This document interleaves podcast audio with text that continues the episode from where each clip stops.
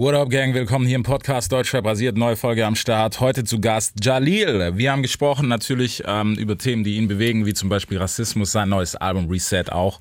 Und vieles, vieles mehr, wie es war, aufzuwachsen in Berlin City. Und natürlich noch den ganzen Spaß, den kriegt ihr jetzt. Have fun.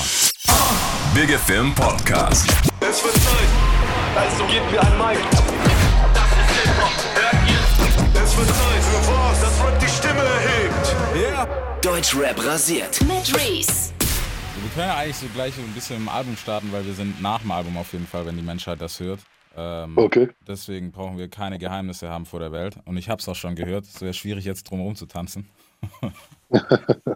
nee, Mann, ich habe es mir schon reingefahren. Ich bin wirklich, wir haben ja gerade schon kurz gequatscht, ähm, dass man das auch offiziell weiß. Ich bin wirklich sehr gespannt, wie die Leute das annehmen, weil ich weiß, ich weiß es nicht. Was, was sagst du denn? Was ist dein Bauchgefühl?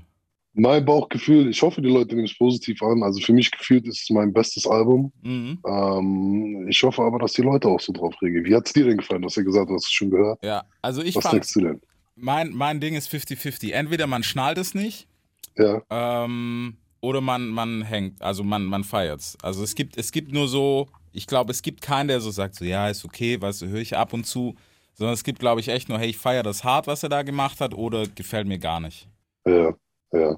Also ich weiß es nicht. Ich weiß, ist aber auch nur mein Eindruck so. Ich kann es aber auch nicht einschätzen. Also keine Ahnung. Es gibt, gibt Nummern im Moment, wo ich mir denke, warum geht die so durch die Decke? Und dann gibt es Songs, wo ich mir denke, ey, warum hat die nur, keine Ahnung, 100.000 Klicks so? Ja, ja, ja. aber ich habe das Gefühl, es geht irgendwie bei jedem gerade so Mhm. irgendwie äh, so ein Stück weit runter. Also ich habe das Gefühl, ich habe manche Künstler und Artists gesehen, wo ich dachte, okay, krass, die gehen safe mit den Sachen, die sie jetzt machen, also schießen die durch oder Ja. haben eine gute Resonanz und irgendwie habe ich das Gefühl, bei jedem gehen gerade die Zahlen so ein bisschen runter. Ja, also das liegt ja, das ist ja ein offenes Geheimnis, liegt ja allgemein daran, dass die Zahlen runtergehen. Aber Mhm. ich habe gedacht, weißt du, für Alben ist es jetzt eine krasse Zeit. Ich bin immer noch der Überzeugung, dass es für Alben vor allem, weil du halt auch viel erzählst und, und weniger bis auf, äh, mach keine Faxen, auf, auf Feiern und sowas gehst. Und deswegen denke ich so, so Alben sind schon, es ist schon noch mal was anderes, als wenn man jetzt, was weiß ich, ich meine, es gab so ein paar Alben, wo man auf jeden Fall zuhören muss. Disaster hat auch sehr, sehr geil abgeliefert. Ähm, Ja. Haft sowieso, brauchen wir nicht reden, also auch was jetzt kommt. Ja, ja, Und ja, ja. Haft ist für mich auch so ein Typ, dem musst du eigentlich immer zuhören, so dieses ganze, was Joke-mäßige Hihi, Jabos, bla bla, ist alles schön gut, aber hör dem Mann mal zu, so. Ja, der sagt tiefe Sachen, auch Ja, bei seinem Mann. letzten Song und so. Ja, Mann, deswegen, und das finde ich, hat halt das Album jetzt, also was du abgeliefert auch, ähm, hat halt auch so Parallelen, weil auch Losing Control, weißt du, du hättest auch mit einem einfach nur Intro, Brecher, okay, ciao. Ja, ja. Aber es sind halt so Lines, keine Ahnung, so dieses, ähm, bin paranoid, vertraue nicht mal mir selber, wo ich mir denke, okay, hör dem Mann doch mal zu. Ja, ich weiß, was du meinst. Ja, es ist so dieses, so eine Lines, weißt du, das, das ist halt einfach so, wenn du so auf der Straße aufwächst mit vielen Jungs und vielen Sachen, die passieren und so, dann hast du halt manchmal so diese Paranoia und dieses Mindset und das ist ja Safe. das, wovon ich da auch berichte und so. Dieses ganze Ding, weißt du, dass du manchmal so paranoid bist, dass du das Gefühl hast, dass du dir nicht mal selber vertrauen kannst, Ja, äh, aufgrund von Sachen, die dich manchmal beeinflussen oder Dinge, die in deinem Leben passiert sind oder Entscheidungen, die du triffst, wo du im Nachgang denkst, boah, das hätte ich in dem Moment gar nicht so gemacht oder so. ja Aber das hat manchmal so ein bisschen aus den Erfahrungen resultiert oder aus den Sachen der Paranoia oder der Angst oder der Unruhe, die man dann in sich selber hat, die man dann in falschen Momenten irgendwie falsch rauslässt. Ähm, ja, Mann, und das sind so einfach so kleine Lines, ja, hast du schon recht, wo man einfach Sachen sagt, die vielleicht viel tiefgreifender sind, was die Leute aber in dem Moment gar nicht so peilen. Ja, ich meine, guck mal, das Ding ist, was, was mir bei so Lines immer denkt, du kannst es ja auch nicht von jedem erwarten. Ne? Wenn du halt, ich sag mal, gut behütet aufgewachsen bist, dann hast du halt den Kopf nicht. Was auch völlig okay ist. Ist ja kein Vorwurf so. Ne? Voll, voll, voll. Weißt du, was mich aber daran so manchmal nervt, wenn ich ganz ehrlich bin? Mhm. das kotzt mich am meisten an, dass die Leute, die dann so nicht aus diesem Umfeld kommen oder nicht in so einer Situation aufgewachsen sind oder sowas nie mitgekriegt haben, die sind, die am meisten dann im Internet äh, über dich urteilen oder dir sagen, ob du real bist oder nicht oder dir in deiner Inbox schreiben oder sagen, Ja, du bist äh, fake oder bla bla bla. Wo ich mir so denke, Alter, das sind dann irgendwelche äh, Jungs, so, wo ich mir dann nur deren Profilbilder anschaue oder deren Profile und mir denke, Alter, du weißt doch gar nicht, wovon du redest und willst mir was sagen. Ja, Und äh, dass dann die Leute sind, die aber dann deine, deine, äh, deine Lines auseinandernehmen und die Sachen, die du sagst und äh, wie du lebst, dein Lifestyle, was auch immer so. Das ist schon, das ist schon verrückt. Ja, ich, ich denke mir, weißt du, bei, bei so Sachen, wie gesagt, ich denke mir, also wenn du, wenn du das hattest, guck mal, es ist ja, es gibt, also so, ne, hart gesagt, so, es ist ja egal, ob was weiß ich, da, wo du her bist, Berlin, ähm, wenn ich so an, an meine Heimat denke, so Memphis, bla bla. Es gibt keinen bei uns, der irgendwie sagt, hey, das ist geil hier, sondern jeder will ja raus so. Ne? Ob Voll, du jetzt 20 voll. Mal zurückgehst, ist ein anderes Thema, aber jeder will raus. Und es gibt ja einen Grund, warum du raus willst. Also ja, und manche Sachen macht man ja auch, um rauszukommen. Safe. Weißt du, was ich meine? Also, ich meine, als ich angefangen habe, äh, bestimmte Sachen früher in der Vergangenheit zu machen, habe ich das nicht gemacht, weil ich es geil fand oder weil es Ja. hip war, sondern ich habe es dann teilweise gemacht, weil ich einfach das Geld brauchte oder weil ich in dem Moment keinen anderen Weg gesehen habe oder für mich keine andere, kein, kein anderer Weg so, also, ja, für mich einfach in dem Moment vorgesehen war. Mhm. Weißt du, und das, manche Sachen machst du ja eher dann auch aus der Motivation heraus oder aus dem Moment heraus und nicht aus dem, aus dem Trend heraus oder weil es cool ist oder weil du denkst, ey, ich möchte das jetzt äh, machen oder sonstiges. So, ich habe mich auch von vielen Sachen ferngehalten, weil es dann zum Beispiel nicht in meiner Moral oder so war. Weißt du, Ja. ich meine, so zum Beispiel, was früher äh, damals krass immer war, Leute abziehen oder so. das Ja, war ja. nie so, so ein Ding, was in meiner Moral war. So, ich habe es ehrlich gesagt einmal gemacht und dann fand ich es irgendwie so, weiß nicht, habe ich kein gutes Gefühl dabei gehabt, Mhm. dachte mir, warum soll ich sowas machen?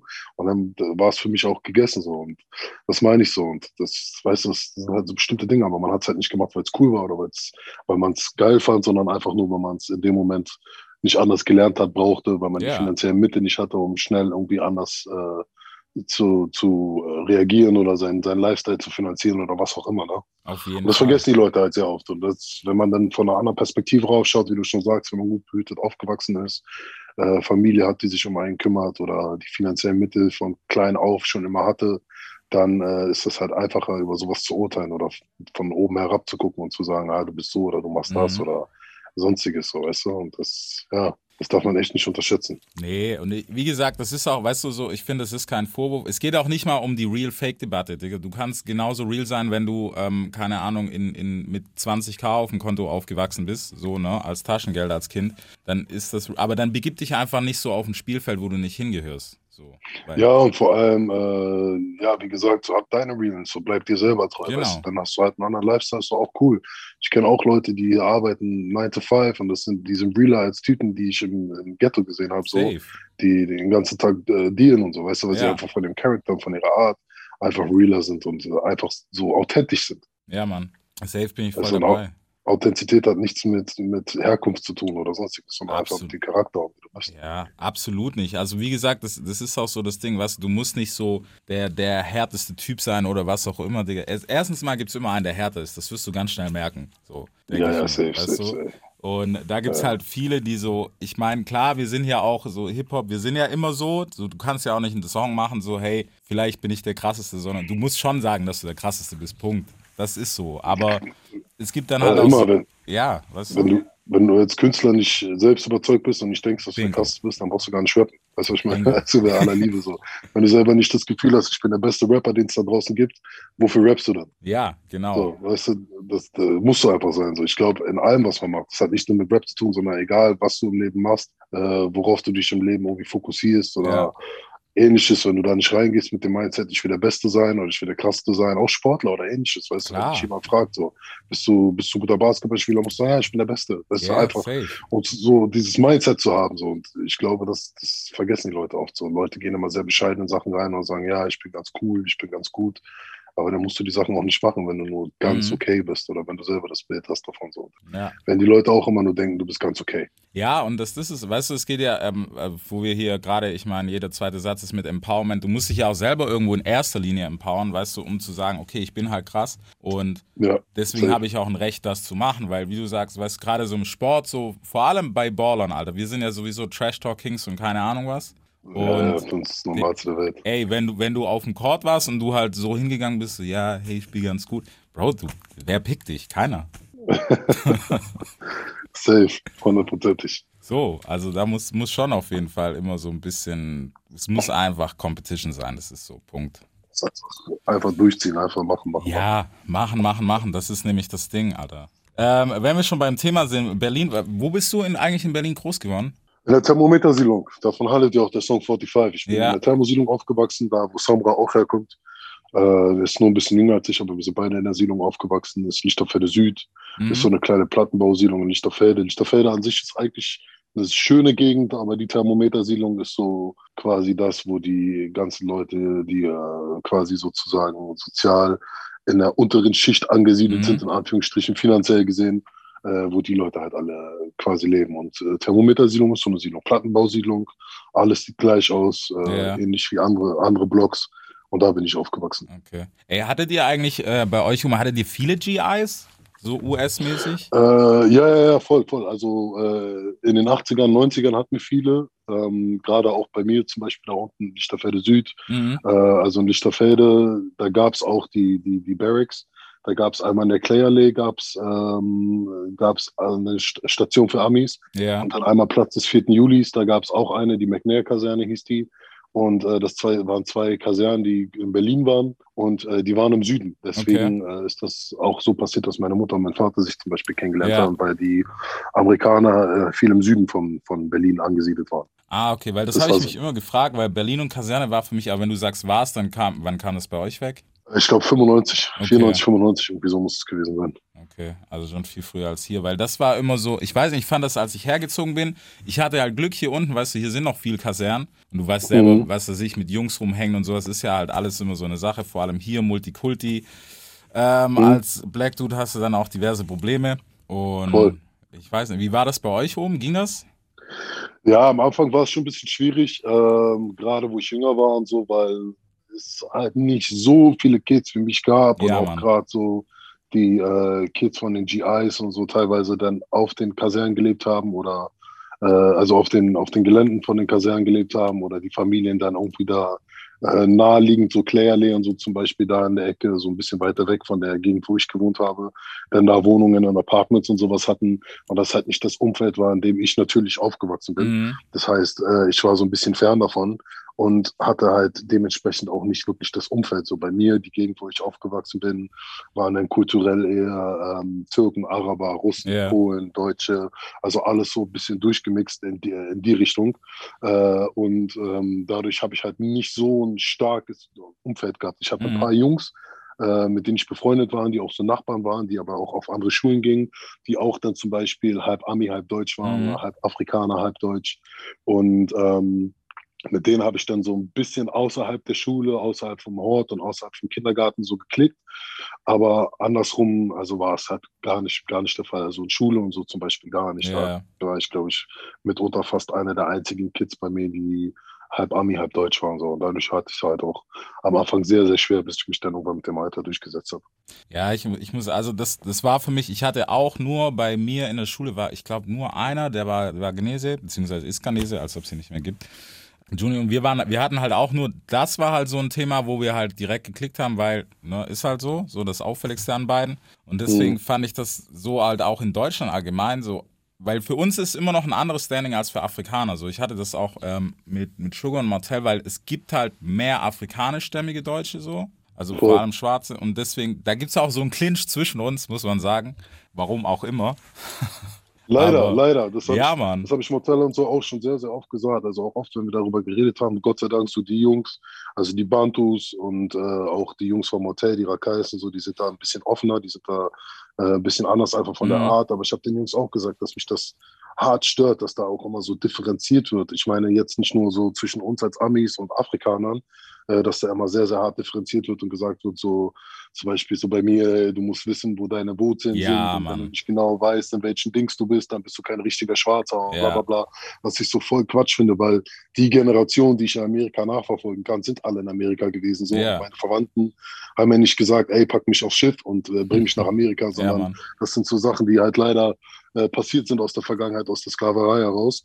Und äh, deswegen finde ich es halt schade, wenn da differenziert wird und generell auch so untereinander auch Kriege geführt werden. Ich sage das den Jungs auch oft, auch wenn ich dann zum Beispiel mit Jungs aus Ghana rede oder Mhm. manchmal aus Nigeria rede, die dann halt manchmal die mir dann sagen, ey, äh, ich äh, weiß ich nicht, mag den nicht, weil der kommt aus Ghana oder der kommt aus Ja. Nigeria.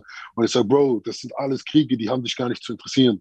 So, das sind alles Sachen, das sind, ich verstehe das, das sind so, das wird dir aus deinen Roots heraus mitgegeben. Deine Ja. Eltern wollen nicht, dass du, dass du das verlierst und dass du so ein bisschen dein, deine, deinen kulturellen Background noch weißt und weißt, wo du herkommst und stolz darauf bist und sei das alles. Aber Mhm. Bro, du bist in Deutschland geboren, du bist hier aufgewachsen. So, weißt du, was ich meine? Wenn, wenn die Leute nach außen uns als Schwarze sehen, dann sind die einfach nur Schwarze. Die differenzieren nicht, die sagen nicht, der kommt aus Ghana, der kommt Ja. aus Nigeria oder sonst was, sondern die sind einfach nur ein Schwarzen. Und somit stecken wir alle in derselben Scheiße und somit dürfen wir untereinander gar nicht diese Kriege führen und differenzieren Safe. weil das zwischen uns nur streut und wir am Ende des Tages dann gar nicht äh, den Zusammenhalt haben, den wir haben müssen, um auch als, als Community einfach zu wachsen und um einfach auch so eine Standhaftigkeit zu haben, etc. Und äh, sowas wirkt sich dann leider auch so ein bisschen auf die Musik und so aus, weil man dann auch den fehlenden Support in der Musik hat, Ja. äh, von, der, von der schwarzen Community, von den ganzen Jungs, etc. Und das finde ich halt äh, sehr, sehr schade, weil solange wir nicht untereinander so ein bisschen diese Streitereien und diesen Kindergarten beenden, der für mich einfach Kindergarten ist. Ich weiß, manches ist kulturell und manches hat jahrelange Geschichte so, Auf aber wie ich gerade gesagt habe, so, das sind einfach keine Dinge, die uns, ähm, die uns hier aktiv beeinflussen. Mhm. Das sind keine Dinge, die uns, also keine Kriege, die wir aktiv geführt haben. Alle, die so in meinem Alter sind oder äh, sogar ein bisschen jünger als ich sind, ähm, die, die sind hier teilweise geboren und die haben das alles gar nicht Ja. mehr mitgekriegt. So. Und von daher, so, wenn du nicht selber in den Krieg gekämpft hast, wenn du keine, keine Waffe in der Hand hattest und nicht selber andere bekriegt hast oder sonstiges, ich verstehe das, wenn du Verwandte verloren hast und so weiter und Mhm. so fort. Aber das kann der Junge, der auf dem Basketballplatz mit dir Basketball spielt und äh, quasi aus einem anderen Land kommt als du, dafür kann der nichts. Weißt du, was ich Ja. meine? So, der ist nicht derjenige, der die Waffe gehalten hat. So. Von daher sollten wir da einfach so ein bisschen erwachsener mittlerweile werden und einfach Auf, auf auch nach vorne schauen. So.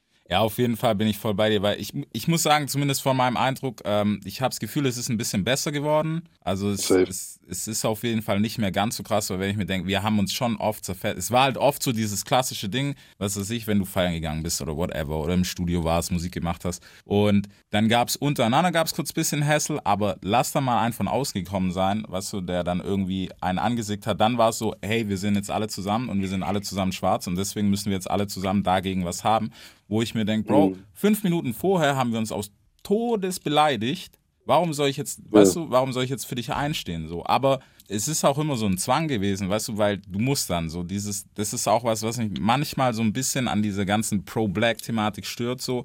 Es ist so überspitzt, weißt du, auch jetzt mit, mit BLM und sowas, so, so gut und schlecht, ne, ist natürlich zweischneidiges Schwert, das alles ist. Aber Mhm. man, man muss am Ende vom Tag so irgendwie, es ist, ist es auch scheißegal, was für eine Hautfarbe du hast. So, weißt du, wenn du ein Homie bist, dann bist du ein Homie und wenn nicht, dann nicht. Also ich kenne Schwarze, mit denen kann ich hängen und ich kenne Schwarze, mit denen kann ich nicht hängen. Das ist dann aber menschlich.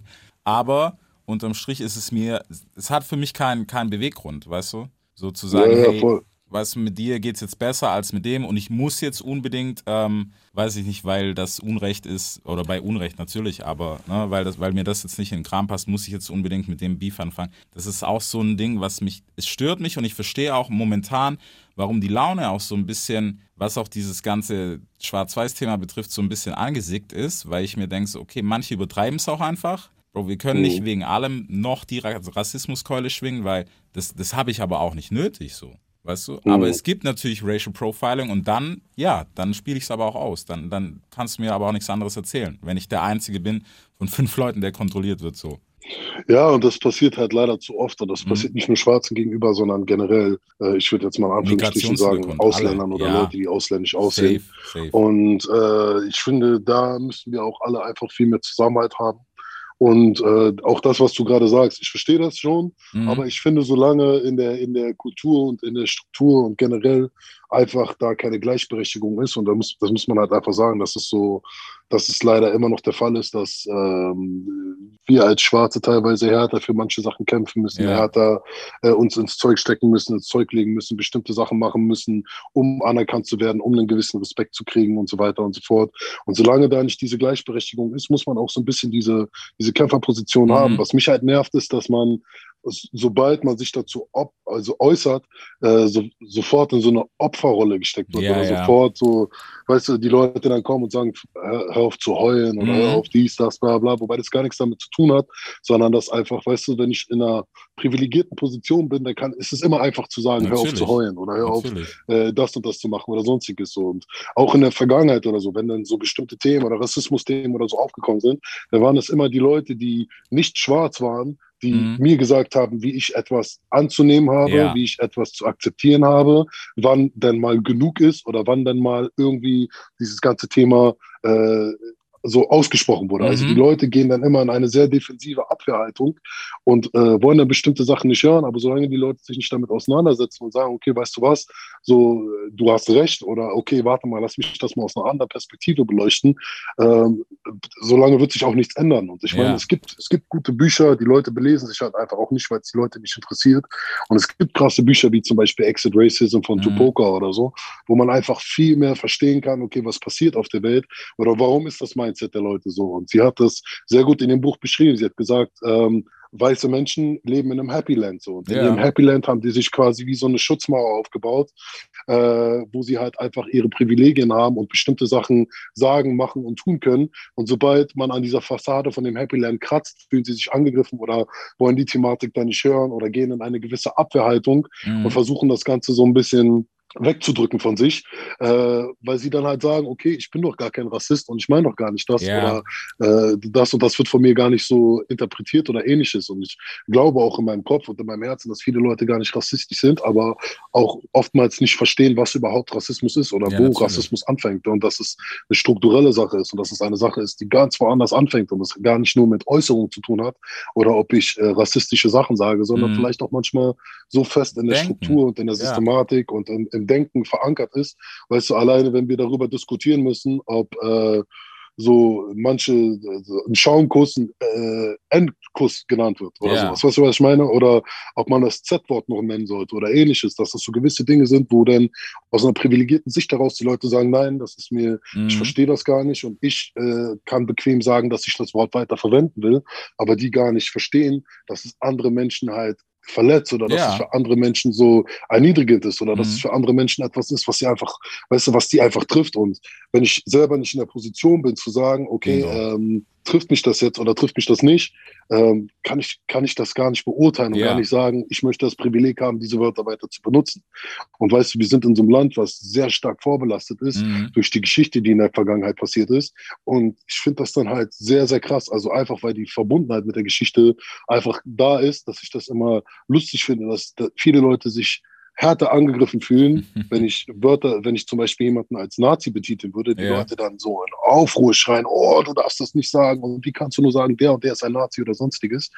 Aber äh, im selben Umkehrschluss dann das Z-Wort oder das N-Wort oder Mhm. weiß ich, was es alles für Wörter gibt, äh, weiter benutzt werden dürfen Ja. und die Leute dann einfach sagen, okay, äh, da, aber das ist nicht schlimm. Verstehst du, was ich meine? Und das, Ja. das finde ich ist so paradox für mich so, weil das Land ist halt einfach mit, äh, mit dieser alten Geschichte, die damals passiert ist, verbunden. Und sobald du zum Beispiel sagst, etwas ist rassistisch oder ein Ausdruck ist rassistisch oder eine Struktur ist rassistisch, denken die Leute automatisch an äh, Ja. die, die, die Nazi-Zeit und an Hitler und dass du jemanden als Nazi betitelst, obwohl das für mich zwei verschiedene Sachen sind. Also ich kann zwischen einem Rassisten oder einer rassistischen Aussage differenzieren und äh, wiederum auch äh, differenzieren, wenn ich sage, jemand ist ein Nazi oder ähnliches. Oder Mhm. äh, weißt du, was ich meine? So, das Ja. sind zwei ganz verschiedene Dinge, aber dadurch, dass das so tief verankert in den Köpfen der Leute ist und so krass noch weitergegeben wurde in die Generation, äh, ist das halt hier in Deutschland leider alles so unter einem Kamm in den Köpfen von den Leuten. Und dadurch ist das auch ein sehr sensibles Thema, wenn du über Rassismus sprichst oder über Fall. rassistische Strukturen oder so. Auf jeden Fall. Ich, ich finde, es ist halt immer so, ähm, weißt du, ich finde, es gibt halt Sachen, die müssen einfach gesagt werden in einem Moment und auch im Momentum. Natürlich ist es manchmal auch unüberlegt, ne, wenn du jetzt gerade eine Diskussion hast. Da achte ich jetzt auch nicht drauf, dass ich oh, Entschuldigung, es ist aber nicht korrekt, dass du mich hier als, gerade als Nigger bezeichnet hast, nur weil du eine Geschichte ja. erzählst über einen, sondern dann fliegt halt vielleicht auch mal halt die Fresse, aber das ist dann einfach ein Impuls und so. Aber es heißt ja nicht, weißt du, dass man danach nicht in den Dialog gehen kann, was halt viele gar nicht verstehen oder gar nicht mehr hören wollen, weil dann ist es plötzlich nur, ey, du hast mich gerade angesickt. Ja, Bro, aber wenn du mir gerade eine Geschichte, auch wenn das über einen völlig anderen ist, ich meine, kennst du wahrscheinlich auch zu Tausenden, ja, und dann hing Ja. ich mit dem und dann bla bla, ich habe auch einen schwarzen Kumpel und der Nigger bla bla bla, wo ich mir denke, stopp. Du kannst 50 schwarze Kumpels haben, aber ich bin nicht der. So, wir sitzen seit fünf, weißt du, gerade im besten Fall noch gerade erst kennengelernt und du triffst solche Aussagen, wo ich mir denke, so, okay, Bro, du, wir müssen vielleicht uns erstmal auf den Nenner bringen, dass ich nicht genau da sitze und aussage so, ja, ey, da war ich mit fünf Kanaken, bla bla bla. Nee, ist nicht. Voll. Weißt du, ist Voll, nicht. und das, mein, das ja. meine ich. Und das, was du gerade sagst, so, ich meine, es ist ja, weißt du, man muss sich selber sensibilisieren auf viele Mhm. Themen und sich selber mit Themen auseinandersetzen. Und deswegen sage ich, ich lese solche Bücher auch. Ich lese auch Bücher wie Exit Racism von Tupoka oder sonstiges, Ja. um einfach für mich ein, anderes Verständnis für Themen zu Genau. haben und auch zu verstehen, okay, worüber rede ich gerade und äh, wie kann ich das backuppen und wie kann ich diese Themen quasi für mich, wenn ich mit Leuten darüber diskutiere oder mit Leuten darüber rede, wie kann ich das den Leuten auch ähm, so veranschaulichen und Mhm. denen zeigen, okay, das und das ist gerade das Problem. Weil so ein plumpes, okay, das regt mich auf oder ähnliches, Ja. wie du schon sagst, so klar, dieser Impuls und diese Emotion, die man in sich drin trägt, na klar kommt das im ersten Moment raus. Und na klar ist man im ersten Moment dann sehr aggressiv und Mhm. laut und sonstiges, weil man halt emotional verletzt ist. So. Aber das ist ja das, was ich meine. so. Aber die Leute ähm, maßen sich dann teilweise an zu sagen, okay, ich darf über deine Emotionalität entscheiden Genau. oder ich darf darüber entscheiden, wie du gerade zu reagieren hast oder ähnliches. Und so Ausreden wie, ich habe doch selber drei schwarze Freunde, ich bin kein Rassist und so, das zieht für Ja. mich nicht. Weißt du, was ich meine? Nee. So, das ist so, das ist so eine Nummer eins Ausrede, die ich tausendmal gehört habe. So, Ja. und äh, genauso wie diese eine, ich will jetzt ihren Namen nicht sagen, diese eine Influencerin, die vor kurzem da das, das N-Wort Oh gedroppt Gott, hat in, ja. in ihrem Instagram-Stream und dann als Entschuldigung schreibt, äh, äh, ich kann kein Rassist sein, weil ich seit klein auf Michael Jackson höre. Weißt du, was ich Wow. meine? Was, so, wo, wo, wo fängt das an? Wo hört das auf? So, was, Ja. sind das, was sind das für Entschuldigungen? Und das ist das, was ich meine. So, den Leuten ist es gar nicht bewusst. Und ich glaube, dass viele Leute gar nicht das Mindset haben und gar nicht das Bewusstsein haben. Und ich glaube auch, dass manche gar nicht bewusst rassistische Sachen sagen oder ein rassistisches Verständnis äh, für gewisse Sachen haben. Mhm. Und äh, das einfach manchmal auch Ignoranz ist und dass es manchmal auch so eine Art von Erziehung ist, äh, wo es einfach schon so schief läuft und die Leute das von klein auf an so eingepflanzt kriegen und mitkriegen und das sich über die Jahre dann einfach immer weiterzieht, weiterzieht, weiterzieht. Und äh, das finde ich halt schade. Weißt du, was ich meine? Ich finde das halt, wie gesagt, so, wir müssen bei uns selber anfangen und da beziehe ich mich auch mit selber ein, wie du gerade gesagt hast, so bestimmte Wörter einfach nicht mehr zu benutzen bestimmte Wörter einfach nicht mehr in meinem, äh, so in meinen Mund zu nehmen. Und auch wenn es Gewohnheiten sind, so, weißt du, es gibt auch Wörter, die ich in der Vergangenheit benutzt habe, die für mich völlig normal waren, Mhm. äh, sie einfach mal so zu droppen. Und äh, wo ich aber dann mit der Zeit gemerkt habe, okay, krass, ich diskriminiere damit einfach eine Ja. Gruppe von Menschen oder ich äh, beleidige damit eine Gruppe von Menschen. Und das ist einfach nicht cool. Und Mhm. äh, wenn ich will, dass Leute sensibel auf mich reagieren oder sensibel auf, auf gewisse Wörter, die mir gegenüber beleidigend oder verletzend sein können, dann muss ich das auch anderen Menschen gegenüber Ja. tun. Und da ziehe ich mich mit in die Verantwortung. Und ich meine, ich kann selber nur sagen, dass ich über die Jahre lerne, lerne, lerne und dass die Leute halt auch versuchen sollten, einfach viel zu lernen, sich mit vielem auseinanderzusetzen. Das da auf jeden Fall bin ich voll bei dir. Ich muss auch sagen, also ich kann niemals könnte ich das heute über mein 14-, 15-jähriges Ich sagen so. Ähm, Mhm. da, da hat die Welt auf jeden Fall noch ein bisschen anders getickt. Aber ich glaube, weißt du, gerade so am Anfang, das war wahrscheinlich auch selbst, selbst in Deutschland so, weißt du, dass du, du um deinen Kreis rum, weißt du, es tickt einfach ganz anders. Da hast du auch noch ganz andere Sachen gemacht, einen ganz anderen Lifestyle gehabt und so. Ich erwarte das dann nicht, aber ab einem gewissen Punkt oder zumindest erwarte ich es von deinem Umfeld, weißt du, dass die dir klar machen, hey, mach mal das nicht, mach mal das, weil so, das ist auch allein schon so für jeden, der irgendwie ein bisschen mehr halt auf der Straße aufgewachsen ist als irgendwo anders. Ähm, es gab immer so, finde ich halt, damals zumindest war das bei uns so, so, es gab die Älteren, die gesagt haben, okay, das und das kannst du machen, aber da ist die Grenze und die solltest du nicht überschreiten. Ob du es danach gemacht hast, anderes Thema, aber ne?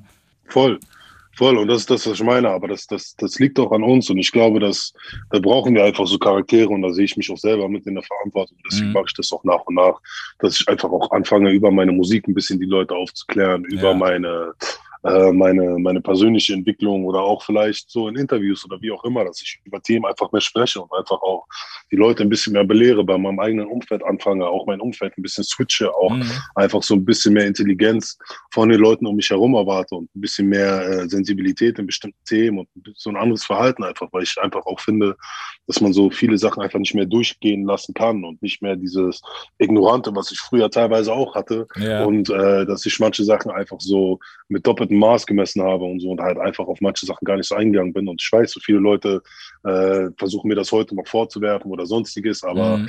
äh, im Endeffekt so, man entwickelt sich ja weiter und man lernt. Und ich meine, ich bin jetzt mittlerweile auch in einem Alter, wo ich mehr lerne, erwachsener werde, Ja. wo ich merke, dass viele Sachen wichtiger sind, wo ich merke, dass die Ignoranz, die ich früher hatte, heute einen ganz anderen Einfluss auf die Welt hat und vor allem auch durch Social Media und durch die ganzen Sachen, die wir halt schnell sehen, die wir schnell mitkriegen, das, was auf der Welt passiert. Und dass ich da halt auch eine andere Verantwortung habe und äh, Leute, die anders auf mich schauen und Leute, Mhm. die halt mich auch zum Vorbild nehmen teilweise. Und deswegen muss ich da auch einfach jemand sein, der da mehr hinterher ist und sich einfach auch mehr, weißt du, mehr in Sachen reinhängt und äh, einfach auch mehr aufklärt und mehr Mhm. tut. Respekt dafür auf jeden Fall. Ich, ich finde das, weißt du, ich, ich bin sehr großer Fan, wenn du, also Entwicklung ähm, ist halt, man hat keinen Bock, das bei sich selber zu machen. Man belehrt sehr gern andere, glaube ich, aber so bei sich selber ist halt so der erste Step, weil ich kann dir nicht irgendwas erzählen, dass du nicht mehr buffen sollst, wenn ich aber selber gerade, keine Ahnung, zweimal an einem J gezogen habe. So. Voll, voll. Und ich meine, so, das ist das, das Ding so. Ich muss selber den Leuten einfach beibringen, dass sie von ihrer, weißt du, von ihrer Art äh, Mhm. so ein bisschen an sich selber arbeiten und damit muss ich halt auch selber an mir arbeiten. So, das meine ich. Ich kann mich nur sehr, ich kann den Leuten nur überzeugend was sagen, wenn ich selber davon überzeugt bin. So, das bringt nichts, wenn ich selber nicht die Überzeugung habe, aber mit einem belehrenden Finger vor Leuten stehe und sage, das ist richtig oder das ist falsch. Ja, am, am Musikgeschmack kann es auf jeden Fall nicht liegen, ähm, weil, guck mal, jetzt die krasse Kurve zur Musik kurz zurück, nämlich äh, Yes. als ich Poster gehört habe, habe ich gedacht, okay, weißt du, jetzt auch im ganzen Zuge von, von BLM und in dem, in der Welt, in der wir uns halt jetzt bewegen, wo ich bei Poster gedacht habe, ich so, okay, krass, als Q-Poster und hier und da und wo ich gedacht habe, okay, dann hast du eigentlich so ultimativ die richtigen Vorbilder gehabt, weil Cube halt auch in, in seinem Ding halt einfach schon immer Vorreiter war und was das betrifft schon seit Tag eins dabei ist, so fast. Voll. auch. Voll. Voll, und das meine ich so. Und das ist so, äh, weißt du, ich habe es leider in der Vergangenheit oder wo ich jünger war, immer eher konsumiert als Mhm. davon gelernt. Und äh, mittlerweile bin ich aber so, auf so einem Step. Ich meine, ich merke es auch auf meiner Musik und auch wohin ich mich entwickle und auch die Sachen, die ich vorhabe und die Sachen, die ich machen will, auch musikalisch, dass ich einfach jetzt diesen Step von Konsument weggehe und mehr in eine Richtung gehe, dass ich davon inspiriert werde und Mhm. halt Dinge auch, auch gut umsetzen kann. Und Gott sei Dank bin ich äh, gefühlt einer der wenigen Künstler, der seine Inspiration oder wenn er sich inspirieren lässt, das nicht eins zu eins kopiert, so gefühlt. Ich glaube, das ist so ein großes Problem, was wir teilweise haben. Aber dass ich so Sachen, wenn ich mich inspirieren lasse, das auf eine eigene Art und Weise machen kann und Ja. auf eine coole Art und Weise machen kann, dass ich äh, Leute nicht, nicht deren Texte oder Ideen oder Melodien oder sonst was klaue. Nee, Das ist ganz cool so, Gott sei Dank. das, das Mary J. Blige Sample ist auch verziehen auf jeden Fall. Das kann man machen. So kann man das durchziehen. Ja, aber so- Sample, weißt du, das, das Ding ist, ist ja erstens kein Sample, ne? das haben wir ja alles selber eingespielt. So, Habt ihr es nochmal nachgespielt? Ja, ja, das ist, das ist Okay. selber alles eingespielt. Äh, von äh, Neil und Alex von den Jungs. Ja. Und äh, an sich, wir wollten es erst samplen, aber das Sample ist zu teuer geworden und deswegen Mhm. haben wir es dann selber eingespielt, abgeändert und äh, einfach ein bisschen anders die Akkorde gespielt alles ein bisschen anders gemacht, äh, weil wir einfach das Sample nicht klären konnten, was Mhm. sehr schade war, weil es einfach zu teuer war und es hat sich nicht gelohnt. So. Und äh, ja, an sich, es war ja, es, also selbst Mary J. Blige hat es gesampelt, ist von Isaac Ja, Hayes eigentlich. genau, Isaac Hayes Ike's Mood Ja, war das, ne? Alex Mood, ja, ja, Ja. genau. Und ähm, ja, wie gesagt, so ich kam irgendwann auf die Idee, so der Song ist mir durch den Kopf geschossen, als ich das Poster-Ding gehört habe, weil der Originalbeat war eigentlich ganz anders. Mhm. Und äh, die Melodie, die wir auf dem Originalbeat hatten, hatte Luciano auf seinem letzten Album. Ja, Ähm, ich weiß nicht mehr, wie der Song heißt, Dreamer Drill oder irgendwie ich sowas. glaube, ich glaube. Ähm, irgendwie sowas, ja. Und da hatten wir eine, eine, eine Melodie, die so ähnlich war. Und äh, deswegen mussten, musste ich den Beat halt ändern. Ich hatte Mhm. den Song halt schon ein bisschen länger rumliegen, dann kam sein Album raus, dann habe ich das gehört, dachte, fuck, jetzt muss ich den Song irgendwie abändern. Und dann hatte ich irgendwie von einem Tag auf den anderen das Mary J. Blige Sample im Kopf. mhm. Und äh, dann haben wir alles quasi da drumherum gebaut. Geil, okay, aber ist auf jeden Fall nice geworden. Danke. War, war, waren Cube und so gerade die Leute, die du gehört hast? So in der Jugend? Äh, Ice Cube war der erste Rapper, den ich noch gerappt habe. Ach Äh, was. How to Survive. Ja, ja, How to Survive in South Central war das erste Oh. Lied, was ich auswendig konnte. Und ähm, das war das erste Ding, was ich quasi, wo ich klein war, einmal durchgerappt habe. Und dadurch kam dann so meine Affinität zur Musik. Dann habe ich Tupac gelernt, dann Mhm. habe ich Both Dogs and Harmony sehr, sehr viel gehört, wo ich klein war, aber die waren zu schwer zu verstehen teilweise und zu schwer nachzurappen so. äh, und äh, ja, man, das, das waren so, so die Leute, die ich gehört habe, wo ich klein war. Das war so eigentlich die, die Elite. Nice, aber geil. Also Cube ist auf jeden Fall, also auch so Alltime muss ich sagen, immer noch mein Favorit. Der klingt auch nie alt, egal wer es jetzt noch macht. Ja, wobei Ähm. ich seine neuen Sachen nicht so mag, ehrlich gesagt. Echt? Ich, ähm, nee, die neue Musik und so, ich weiß nicht, ist alles nicht mehr so meins. Ich finde, der hat viel freier und viel flüssiger und geiler gerappt, wo Ja. der jünger war. Der hat eine ganz andere Energie gehabt.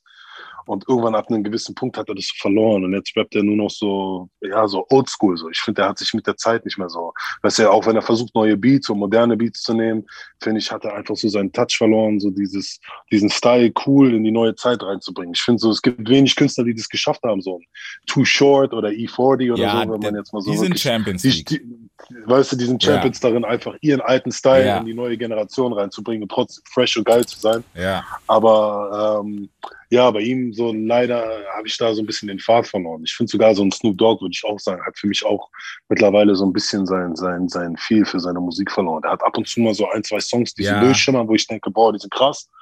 Und äh, so, aber auf Albumlänge kann der mich auch leider nicht mehr überzeugen. Nee, aber ich finde, ab äh, so eine gewisse Länge muss man auch irgendwann mal aufhören, Mann. Das ist irgendwann so, weißt du, die sind Ice Cube und Snoop und so, die sind so groß mittlerweile in anderen Bereichen. ja. Die könnten dieses Musikding eigentlich nur noch so auf cool machen. So, ich würde so, wenn ich die wäre, wäre wär ich so wie, wie Dre. Weißt du, was ich Mhm. meine? So alle paar Jahre mal mit irgendwas um die Ecke kommen oder irgendwie auf einem Feature glänzen und dann einfach so, weißt du, mit einem krassen, krassen Part einfach kurz Ja. um die Ecke kommen. So, wo jeder sagt, oh krass, der rappt wieder oder weißt du, oder wie Mhm. Jay-Z oder so. So einfach mal alle paar Jahre so zwei, drei Parts droppen, zwei, drei krasse Dinger, wo jeder wieder so ein halbes Jahr drüber redet und sagt, Ja, oh, hast ja. du die Line gehört oder sonstiges und dann wieder so verschwinden und ganz andere Sachen machen. Und Ice Cube, so, der ist in der Schauspielerei groß, Snoop ist in einem amerikanischen Fernsehen groß, Ja. mit Moderation, mit Shows, mit dies und das. So, weißt du, was ich meine, die haben das gar nicht mehr nötig. So, ich verstehe das nicht. Ich verstehe die Leidenschaft, die sie haben, aber ich glaube, auf, auf dem Level müsstest du eigentlich die Professionalität haben, zu sagen, ich release nicht alles. So, die sind Mhm. für mich, die kommen mir manchmal vor wie so Newcomer, die, Die so halt einfach so, Songs- ey, wir ballern alles. ja, ja, wir ballern ja. jetzt alles raus, was wir gemacht haben. So. Und das finde ich halt schade, schade, schade. Da, da gebe ich dir recht. Cube habe ich ein bisschen, also ich fand ein paar Sachen cool, aber ich habe ein bisschen verloren, als es zu politisch geworden ist, mal so kurz. War ja auch, er ist Mhm. auf jeden Fall definitiv einer, bei dem ich sagen kann, der hat so diesen Stempel äh, Spokesman, der soll das machen, weil er einfach A, so lange dabei ist und auch das Standing für mich hat, dass wenn Ice Der hat Cube. es auch immer gemacht. Genau. Der hat auch immer gemacht. Der hat ja Und alten schon Alben waren ja angefangen. auch immer mit, mit politisch. Ja, deswegen, der hat ja damals schon angefangen. Selbst NWA brauchen wir auch nicht reden, dass er die Sachen geschrieben hat und sowas. Allein America's Ja. Most Wanted als erstes Soloalbum, weißt du, so, Ja, wo man voll. sagen muss, so, das war halt schon Aussage genug. Punkt. Ja, Also. ja, ja, ja, ja. Und deswegen, Aber, das, ja, ja, mach was. Ja, aber das, das ist ja das, was ich meine. Also auch gerade eher so als Typ, wie ich es gerade Mhm. gesagt habe. So, weißt du, ich finde es dann halt schade, wenn. Also wie gesagt, so früher hat das ja auch gemacht mit dem politischen Rap und ich finde das geil. Ich finde es auch geil, wenn Leute äh, politisch rappen können und wenn die auch das Know-how haben und auch krasse Sachen sagen können. ja. Aber dann musst du das auch hungrig machen. So. Mhm. Das Gefühl habe ich halt bei ihm nicht mehr. Ich habe so das Gefühl, so wie du gerade, also ja, wie, so dieses, dass er das so belehrend macht, Ja, dass er genau. diesen belehrenden Rap macht so und nicht mehr diesen hungrigen Politik-Rap oder Ja. sonstiges. Aber vielleicht verlierst du das auch mit dem Alter oder so, keine Ahnung. Kann Aber ich finde, sein. wenn er das schon macht, dann muss er das auf eine geile Art und Weise machen, dass jeder halt Ja. sagt, boah, krass, hast du den Cube-Song gehört oder so. Ja, weißt du? Mann. Sind halt auch, ich glaube, es sind halt auch die Umstände. Du kannst ja nicht mehr, keine Ahnung, so diesen Kopf haben wie damals, was ja auch völlig okay ist, ne? Also ich meine, dass, Ja. dass du halt seit 20 Jahren in der Villa wohnst, ist auch okay, ist ja jedem gegönnt, mein Gott, Ice Cube, also, ne? Ähm, Ja, aber dann, ja, ich weiß nicht, ich hätte es mir auch eher vielleicht nochmal so, der hat ja auch so, so gerade letztes Jahr ähm, oder immer eigentlich schon auch bei Trayvon Martin und so war ja immer mindestens ein Cube-Video, was viral gegangen ist. Mach das und bring's aber nicht auf Platte so. Das reicht. ja, das ist das, was ich meine. So, das ist doch cool. Der macht, Ja. dann bleib auf dem Level. Oder wie ich es gerade gesagt habe, so Jay-Z, weißt du, was ich meine? Oder Mhm. passt dich mit der Zeit an oder da passt dich deinem Lebensstil an. So Jay-Z hat es ja auch gemacht. So Jay-Z, Ja. äh, weißt du, was ich meine? Der rappt auch so gemäß, was seinem Alter entsprechend, was seinem Lifestyle entsprechend ist. Genau. Rappt er einfach seine Parts und wenn er mal aus der Vergangenheit rappt, dann macht er das immer noch auf eine coole Art und Weise. Und wenn er so Sachen rappt, die jetzt in seinem Leben stattfinden, Deals, die er macht oder was auch immer, Ja. da macht er das auf eine geile Art und Weise, Genau. mit geilen Punchlines, mit, mit geilen Vergleichen, mit geilen Aussagen. ja. Und das zeigt mir einfach, dass du das auch kannst, so wenn du in so einem Alter bist, dass du immer noch in so einem Alter so aktiv sein kannst und so eine gewisse Klasse ausstrahlen kannst, Mhm. dass die Leute das trotzdem gerne hören und sagen, okay, krass, Mann, das ist so, weißt du, ich äh, hör, ich warte immer eher gespannter auf den Jay-Z-Part als, weiß ich nicht, wen kann ich jetzt als Vergleich nehmen von der neuen Generation, der so äh, cool ist, Dex. keine Ahnung. Was sagst du? Famous Dex. nein. Ja. Oh Gott, nein. So, weißt du, ich meine? Es, gibt, es gibt ja viele, viele, viele Ja, coole neue Rapper, auf jeden so, Fall. aber was ich meine, so, ich, äh, so auf Jay-Z, wenn ich Jay-Z höre, freue ich mich immer mehr auf den Ja. Jay-Z-Part als bei, bei vielen Rappern der neueren Generation. Und das zeigt mir einfach, dass du als Künstler so langlebig sein kannst und trotzdem geile, geile Sachen machen kannst. Ja, das, das auf jeden Fall bin ich, bin ich voll dabei. Äh, du hast auch jemand, du hast auch äh, Legenden auf dem Tape, auf jeden Fall auf dem Album. Was ich sagen muss, ein, also für mich, okay, ohne die anderen zu haten, Manu war auch krass, aber ich glaube, Hm. den krassen Part hast du von Hannibal gekriegt. Findest du? Ja. Ich fand Manus Part auch krass.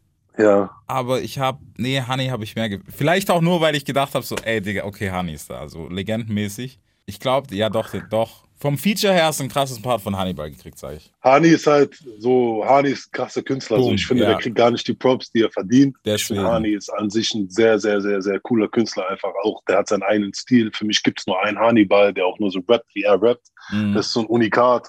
Und das feiere ich halt einfach bei Hannibal. Ich wollte schon lange was mit dem machen. Wir wollten eigentlich schon bei dem Black Panther Album damals was machen. Okay. Dann haben wir das zeitlich einfach nicht hingekriegt. Äh, Und dann haben wir das jetzt auf dem jetzigen Album einfach hingekriegt. Ich bin nach Frankfurt gefahren, wir sind ins Studio gegangen, wir haben den Geil. Song gemacht.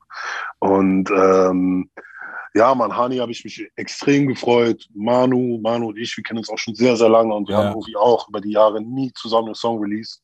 Und deswegen freue ich mich auch, dass der Song so auf dem Album ist. Aber auch die ganzen 187-Jungs und so. Ich Mhm. finde, die haben auch alle statt so sehr, sehr krasse Parts gemacht. Also, Alex ist auch krass bei- auf ganz charmant. Ja, Alex hat sehr, sehr krass, Alter. Was der da durchreimt und so, Ja. was der da geschrieben hat, ist übertrieben krass. Und äh, ich finde, alle Jungs haben einfach, also ich habe bei keinem das Gefühl gehabt, dass er mir irgendwie einen Part einfach nur gibt, um mir einen Part zu geben, so Mhm. wie ich, oder einfach so hingekackt hat. Also Gott sei Dank, so ich finde, alle Features auf dem Album haben so sich von ihrer besten Seite gezeigt und haben wirklich, weißt du, Gas gegeben, haben auch gesagt, so, ey, so ist mir wichtig, da einen geilen Part auf deinem Mhm. Album abzuliefern und da auch wirklich so dieselbe Energie reinzustecken, wie wenn es für mein eigenes Album Ja. wäre. So. Und äh, das finde ich cool, so dass die Leute das einfach von sich aus auch gemacht haben. Das zeigt auch einfach den Draht, den ich zu den Leuten habe und wie, wie ich mich mit den Leuten verstehe und wie cool ich mit den Leuten bin. Und äh, ja, Mann, ist einfach für mich schön gewesen, dass ich einfach so, so breitfächig einfach viele Künstler raufholen konnte aus Frankfurt, aus NRW, aus Hamburg, aus Berlin und so weiter und so fort. Weißt du, es ist einfach cool. Es zeigt einfach, dass ich mit ihm überall irgendwo connected bin. Ja. Wie hast du eigentlich, äh, gerade am Anfang, ich meine, du bist schon so lange dabei, ich fand es immer ein bisschen undurchsichtig. Seit, seit wann kannst du eigentlich sagen, so, okay, ich bin im Rap-Game angekommen? Guck mal, das Ding ist, ich habe ja früher immer ein bisschen Musik gemacht und Ja. äh, ich habe das immer alles sehr nebensächlich gemacht. Also muss ich dir vorstellen, ich habe dann irgendwie ein Projekt gemacht, dann habe ich irgendwie ein Jahr oder zwei Jahre nichts gemacht, Mhm. dann habe ich wieder ein Projekt gemacht und immer mal wieder so ein bisschen was und dann gar nicht so. Also ich habe das nicht so kontinuierlich und fokussiert gemacht, weil früher auch kein Geld drin gesteckt hat, muss Ja. ich ehrlich sagen. Und mein Fokus dann auch auf anderen Sachen war, auf der Straße, dann irgendwann auch äh, Berufsleben oder was auch immer so. Und äh, mein Fokus war nie zu 100 Prozent bei der Musik. Und ich muss sagen, dass mein Fokus auf die Musik erst durch das Leben hat kein R-System gekommen ist. Also Mhm. erst ab dem Punkt habe ich wirklich einen, einen festen Fokus auf Musik gehabt, dass ich gesagt habe, okay, weißt du was, ich will jetzt mit der Musik was machen und was reißen. Und ab da, ab dem Punkt habe ich mich auch erst wirklich als, als Musiker gesehen. Davor habe ich mich immer nur so als so Rapper gesehen, der ein bisschen was nebenbei gemacht hat oder ab und zu mal gejobbt hat oder Mhm. so ein bisschen seinen Namen hatte. Aber ich habe das Ganze früher nicht so ernst genommen, so herz, zu Herzen genommen wie manch anderer so. Und ich habe mich da auch nie so zu 1000 Prozent so krass reingehangen. Ich habe mich immer für die Projekte, habe ich immer so Gas gegeben, aber dann habe ich so sehr lange nichts gemacht und sehr lange so einen anderen Lifestyle geführt. Und Ja. ja, äh, ja wie gesagt, seit das Leben hat kein R-System, muss ich sagen, bin ich wirklich an einem Punkt, wo ich sage, okay, jetzt bin ich wirklich da äh, eine Musiker geworden und habe mich wirklich reingegangen. Okay, da, dann sind wir bei 2015, ne? Ja, Kommt das hin? ja, ne? ja. Ja.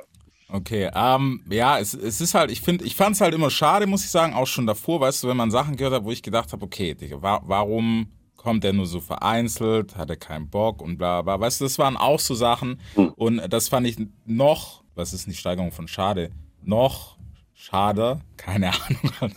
ähm, ich fand es noch schlimmer, so, äh, dass, weißt du, Ja. dass das immer andere gesagt haben, weißt du, und, und du hattest halt zu dem Zeitpunkt auch jemand, der halt einfach viel redet neben dir, weißt du, so Flair. Und Mhm. dann habe ich immer gedacht, ich so, auch wenn ich, auch als wir uns hier, als wir uns das erste Mal live gesehen haben, man checkt, also ich finde, man checkt, was halt du für ein Typ bist. Ich bin auch nicht der lauteste im Raum, so ist cool, bisschen gechillt, laid back, alles easy, ist ja auch okay. Aber mich hat, da hat mich immer genervt, dass so, ich so, okay, ich will hören, was Jalil sagt und ich will nicht hören, ich will kein Flair-Interview angucken und dass er sagt, ja, der macht das nicht, der macht das nicht, der macht das, sondern ich will die andere Seite hören. Hm. Das hat mich damals also sehr, sehr genervt. So, deswegen fand ich es auch gut, dass du dann irgendwann mal dich auch mehr wieder, weißt du, nach außen gezeigt hast und gesagt hast, okay, Leute, so, so und so.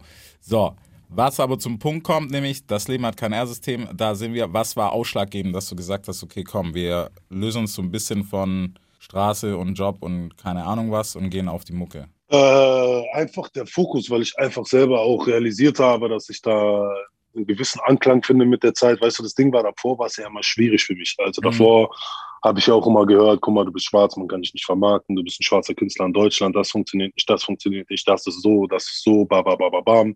Und dass das davor immer sehr, sehr, sehr schwierig war, dass die Plattform gefehlt hat, ähm, dass ich dadurch durch die Konstellation, die ich dann damals mit, mit Flair zusammen hatte, dass wir Mhm. da auch das erste Mal eine richtige Plattform hatten, um gut Musik zu releasen und das auf einer guten Ebene zu machen, dass die Leute das auch hören.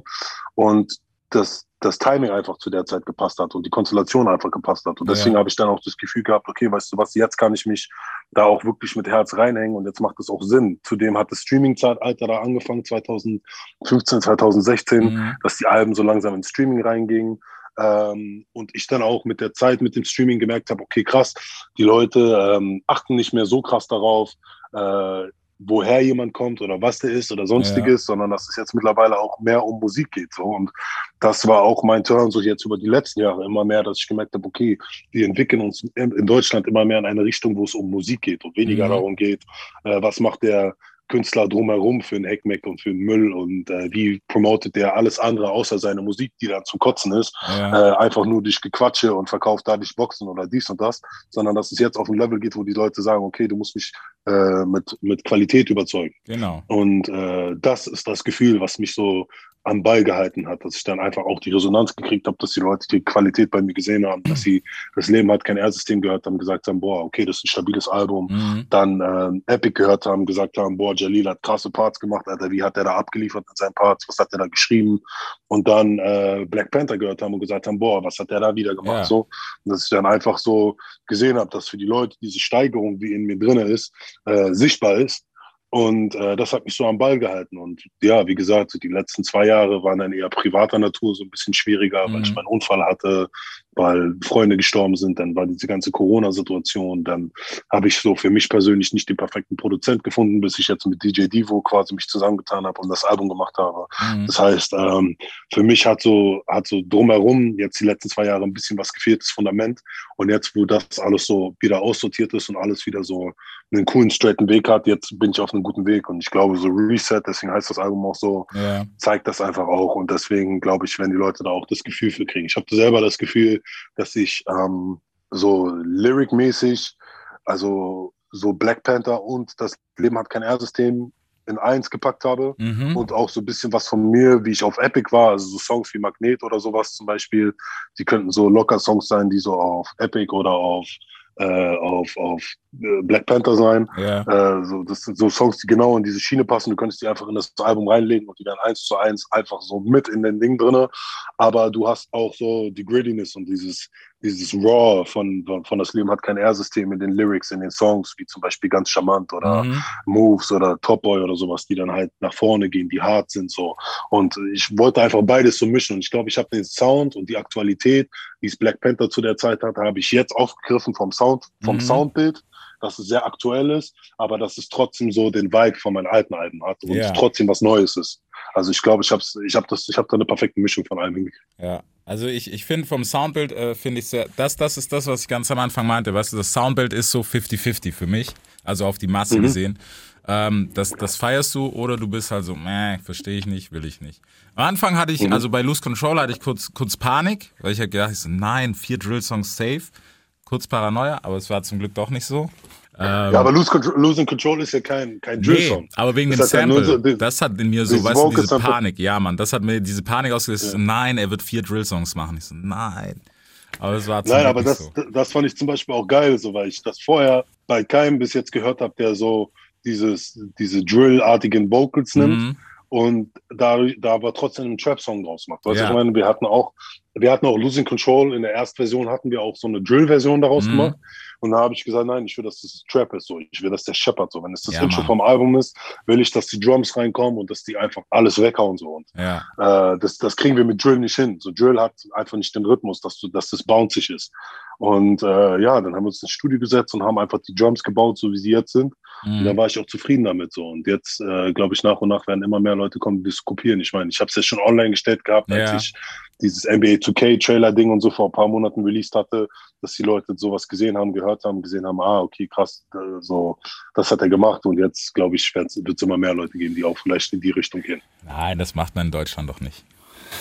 Ja, natürlich nicht. Natürlich nicht. Ist doch alles korrekt.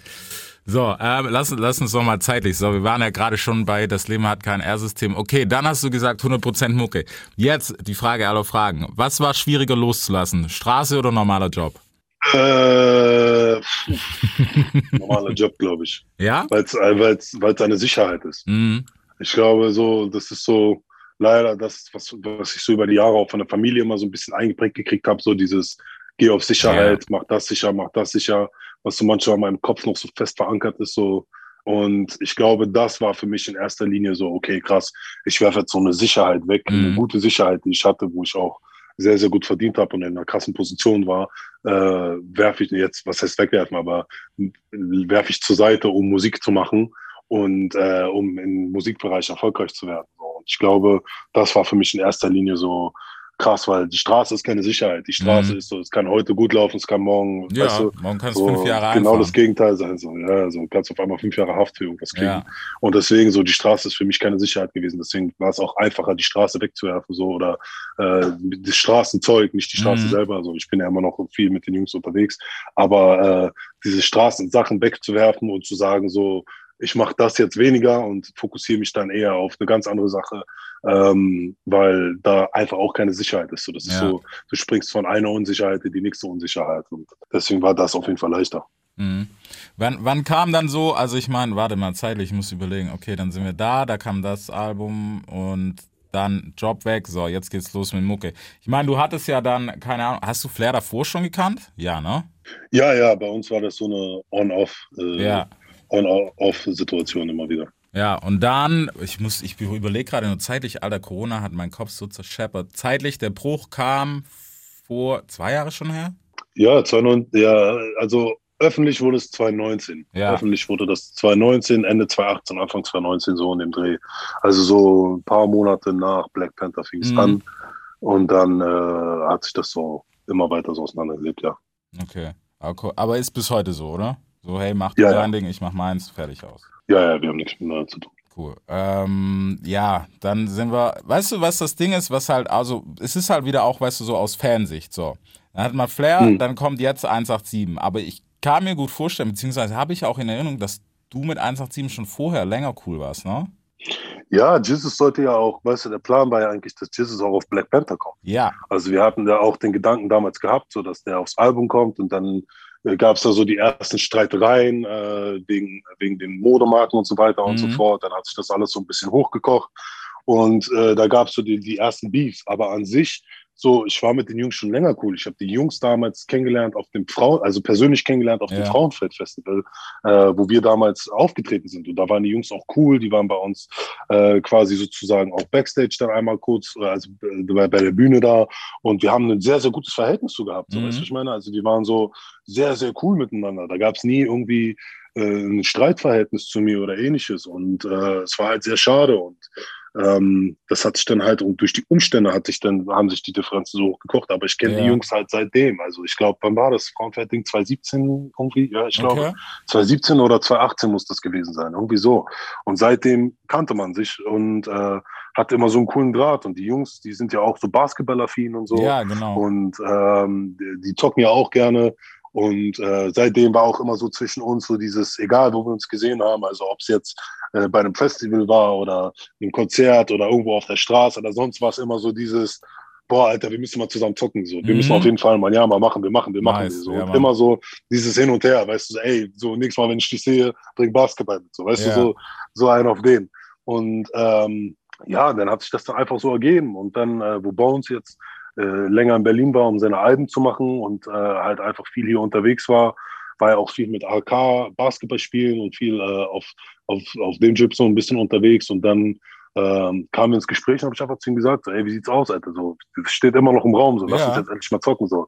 Weißt du, lass uns das Ding mal jetzt machen. Und er meinte, ey, Bro, jederzeit kommt vorbei, so. Und dann haben wir halt so angefangen, so eine Clique zu bilden, äh, AK, er und ich und noch ein paar andere Jungs aus dem Umfeld, die so Basketball zusammen gespielt haben. Und dann waren wir so über den Sommer die ganze Zeit zocken, so. Wir waren Geil. die ganze Zeit Basketball spielen, immer mal wieder da, mal da, mal da. Und haben einfach so für uns so, eine, so, so einen Rhythmus gefunden, wo wir einfach alle regelmäßig gegangen sind. Mhm. Und äh, das war so der, der erste coole Kontakt. Und die ersten Monate, wo wir miteinander zu tun hatten, hatte gar nichts mit Musik zu tun. Also das war so, Nice. wir waren wirklich so einfach nur, ey, wir zocken Basketball, dann sind wir mal alle zusammen essen gegangen, dann Mhm. haben wir das gemacht, dann haben wir alle mal zusammen gechillt, so mit dem ganzen Umfeld, die ganze Crew und so weiter und so fort. Und dann hat sich das erstmal alles auf freundschaftlicher Ebene so entwickelt und ergeben. Und dann, nachdem wir dieses, diese Basis hatten, dann erst nach Monaten kam das, dass wir dann gesagt haben, ey, lass uns ins Studio gehen und was Ja. zusammen machen. Also selbst wenn wir äh, einfach nur eine freundschaftliche Ebene gehabt hätten über die Jahre und Cool. äh, einfach so, so eine Ebene gehabt hätten, wäre das trotzdem so einfach cool und organisch gewesen. Weißt du? Und wir haben einfach gemerkt, wir sind alle auf einer Wellenlänge, wir sind cool miteinander, so wir verstehen uns sehr gut, äh, wir haben menschlich so viel gemeinsam. Ich muss sagen, so Bones für mich ist auch einer der, der coolsten Menschen einfach, die ich so über die Jahre im Musikgeschäft kennengelernt habe, einfach Mhm. auch so auf menschlicher Ebene einfach, ist ein sehr, sehr cooler, krasser Mensch, so, der einfach ein sehr, sehr gutes Herz hat, der einfach auch hilft, ohne was zurückzuverlangen, Ja. der einfach auch so, weißt du, was ich meine, seine Leute um sich rum hat, sehr auf Loyalität pocht und Zusammenhalt und einfach auch so, ein- auch ein Brain ist, auch im Studio und so, Mhm. auch Ideen, die der reinbringt, wie der arbeitet und so, hat mich auch sehr inspiriert, auch zu sehen, wie der arbeitet, was der für einen Workflow hat und äh, ja, für mich einfach ist es einer der, der coolsten Typen, die ich über die Jahre so kennenlernen konnte. Und äh, deswegen freue ich mich, dass ich einfach diesen Draht zu ihm habe. Und natürlich so die Leute nach außen wollen sich das jetzt so drehen und Das sagen, ist ey, es das, das, bla, bla, genau. bla. Aber ey, ich sag dir ganz ehrlich, ich habe, weißt, ich würde das verstehen, wenn ich jetzt an einem Tag aus, aus einem Camp rausgehe Ja. und am nächsten Tag mit jemand anderes zu tun habe.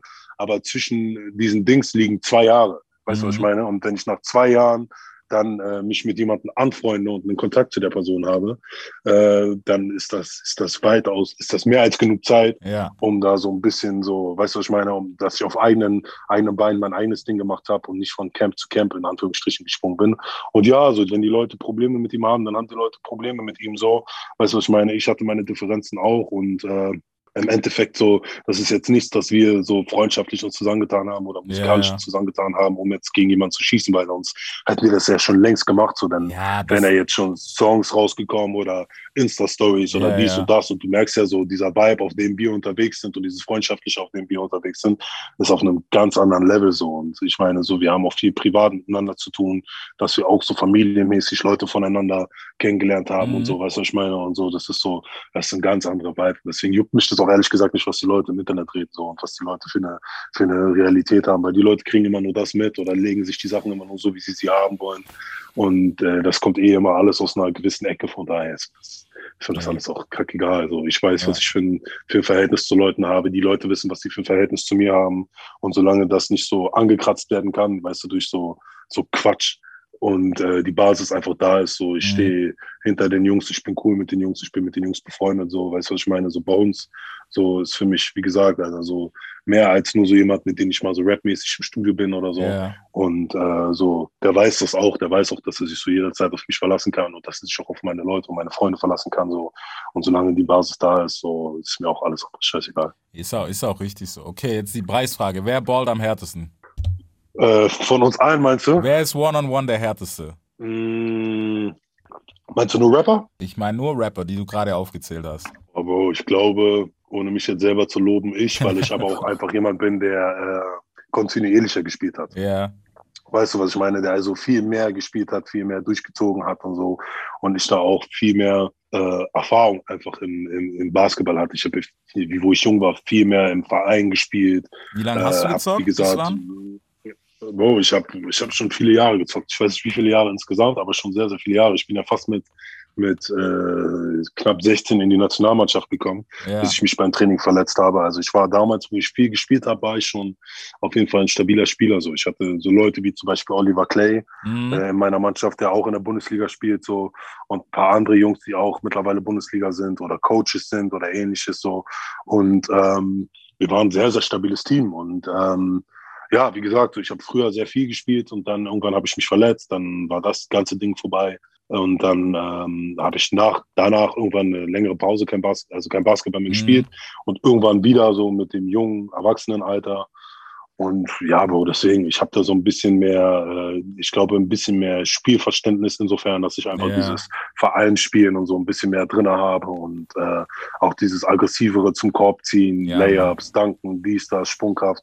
Ähm, das heißt, ich glaube, da bin ich schon jemand, der da sehr, sehr stark drin ist. Also ich weiß nicht, es gibt bestimmt viele Spieler, die ballen. Ich habe auch voll Bock, Das irgendwann mal sowas in die Das Richtung zu organisieren. Ja, ich, ich bin dabei. Ich hab's dir gesagt, ich bin dabei, auf jeden Fall. 100 Prozent. Ja, Mann, Alter. Gerne, gerne, gerne. 100 Prozent, ey. Deshalb, Mann. Ich glaube, es muss auf jeden Fall mal sein. Aber bei mir ist es auch die Kontinuität. Also wenn ich Ja. viel spiele, bin ich besser. Wenn ich so Ja, monatelang nicht spiele, dann kackt es bei mir auch voll ab. Dann bin ich auch voll schlecht. Aber wenn ich so, ein, so einen Rhythmus reinkriege, dass ich in der Woche so äh, ein, zwei Mal spiele und das wirklich regelmäßig Dann mache, so, cool, dann, ja.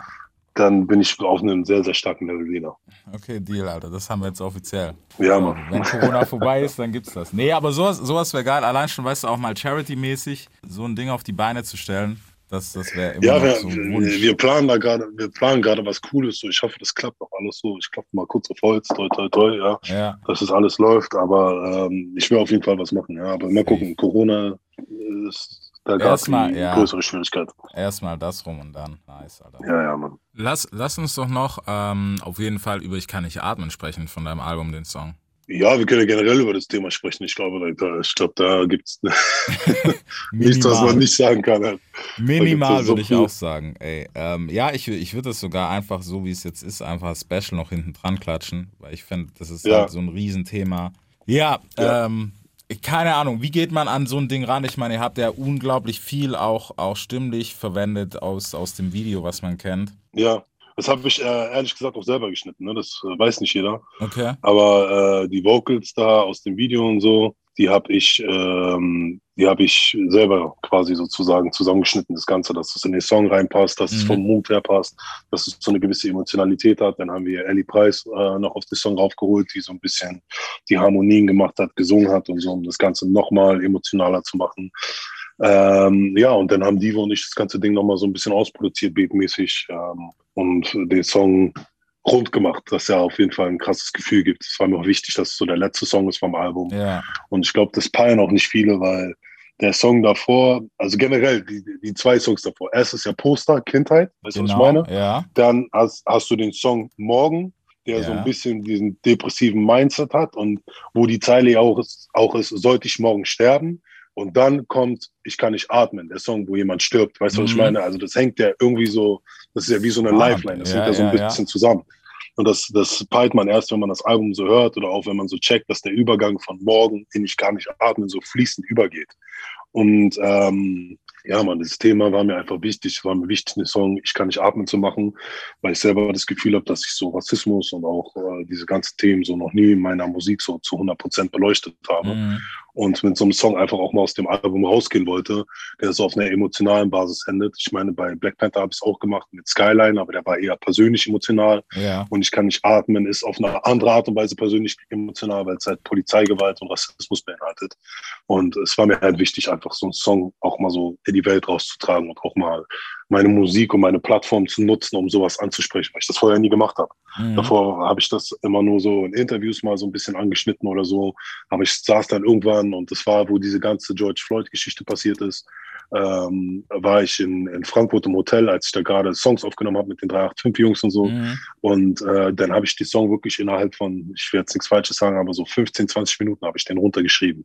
Also das ging super, super schnell. So, ich hatte die Idee und da habe ich das Ding einmal so komplett gemacht und gesagt, okay, krass, Alter, jetzt so, das, den Song muss ich jetzt machen. Da habe ich Ja. den aufgenommen.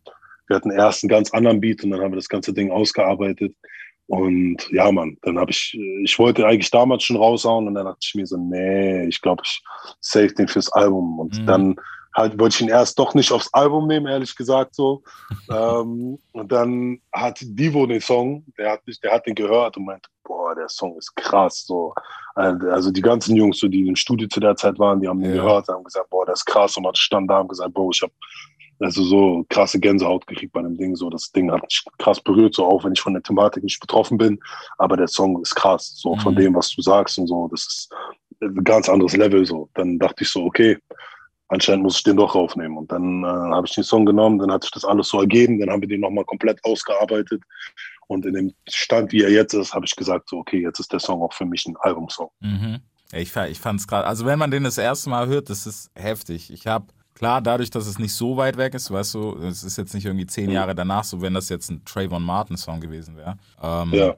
Oder keine Ahnung, King Song, um noch weiter zurückzugehen. So, das ist halt so, dadurch, dass es so aktuell ist, hat es schon einen harten Einfluss und es catcht einfach. Und ich habe echt überlegt, so, okay, von der Delivery war es so, dass ich kurz gestruggelt habe und überlegt habe, okay, wa- was zur Hölle hat, hat Jay schon abbekommen oder weißt du, wie war das bei dir mit Polizeigewalt? Gab es das bei euch schon? War das bei euch auch echt? Ja, man, die Polizeigewalt war von uns von klein auf. Es gibt so, weißt du, tausend Dinge. So wie Polizeigewalt, dadurch, dass wir so eine Plattenbausiedlung waren, wo ja auch ein bisschen Kriminalität und so Mhm. geherrscht hat, war Racial Profiling zu der Zeit das Normalste der Welt. So, wo ich so, ich wurde von der Polizei geracial profiled mit 12, 13, so, dass die Ja. mich genommen haben, äh, Kontrollen gemacht haben, so übermäßig ge so gewalttätige Kontrollen, Ja. mich aufs Auto geklatscht haben, meine Taschen genommen haben, die ausgeleert haben auf dem Boden, mich meine Sachen wieder haben einsammeln Immer schön lassen vor so. allen so. Weißt du so, das ist Ja. so, ich glaube, das hat, das hat jeder von uns gehabt. So der Unterschied ist nur, dass Polizeigewalt heute viral geht Mhm. und nicht nur äh, eine Sache ist, die ähm, sozusagen ähm, bei den Leuten in den Köpfen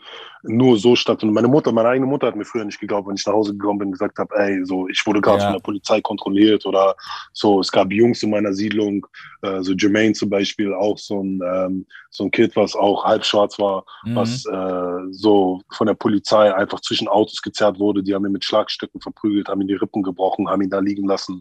ja. Also so eine Geschichten, weißt du, was ich meine? Es gab so, ich könnte jetzt Geschichten erzählen, so, da würden die Leute sagen, ey, das ist doch niemals passiert, das ist doch Ja. Quatsch, aber das sind so Dinge, die so in der Jugend bei uns passiert sind und die du über die Jahre immer wieder mitgekriegt hast, so. Und ich merke auch heute noch, dass ich oder Freunde von mir übermäßig in Polizeikontrollen geraten, äh, was anderen nicht passiert, so. Und äh, wo andere Leute dann da sitzen und sagen, ja, das ist doch völlig normal, so. Ja, das ja. ist doch eine reguläre Poli Polizeikontrolle. Und dann sage ich, echt, wie oft wurdest du dann von der Polizei kontrolliert? Ach, Und er sagt, ja, uff, ja, so vor zwei Jahren einmal. Mhm. Und dann sage ich zu ihm, okay, mein Freund, aber ich werde in, in, äh, in einem Monat zweimal kontrolliert. Weißt du, was ich meine? ja, wenn, teilweise. wenn Oder nicht ich werde. Wenn nicht sogar mehr teilweise. Und dann, äh, weißt du, wo die Leute dann erst realisieren, ah, okay, das ist ja, das könnte ja doch ein bisschen Racial Profiling Mhm. sein, was hier stattfindet.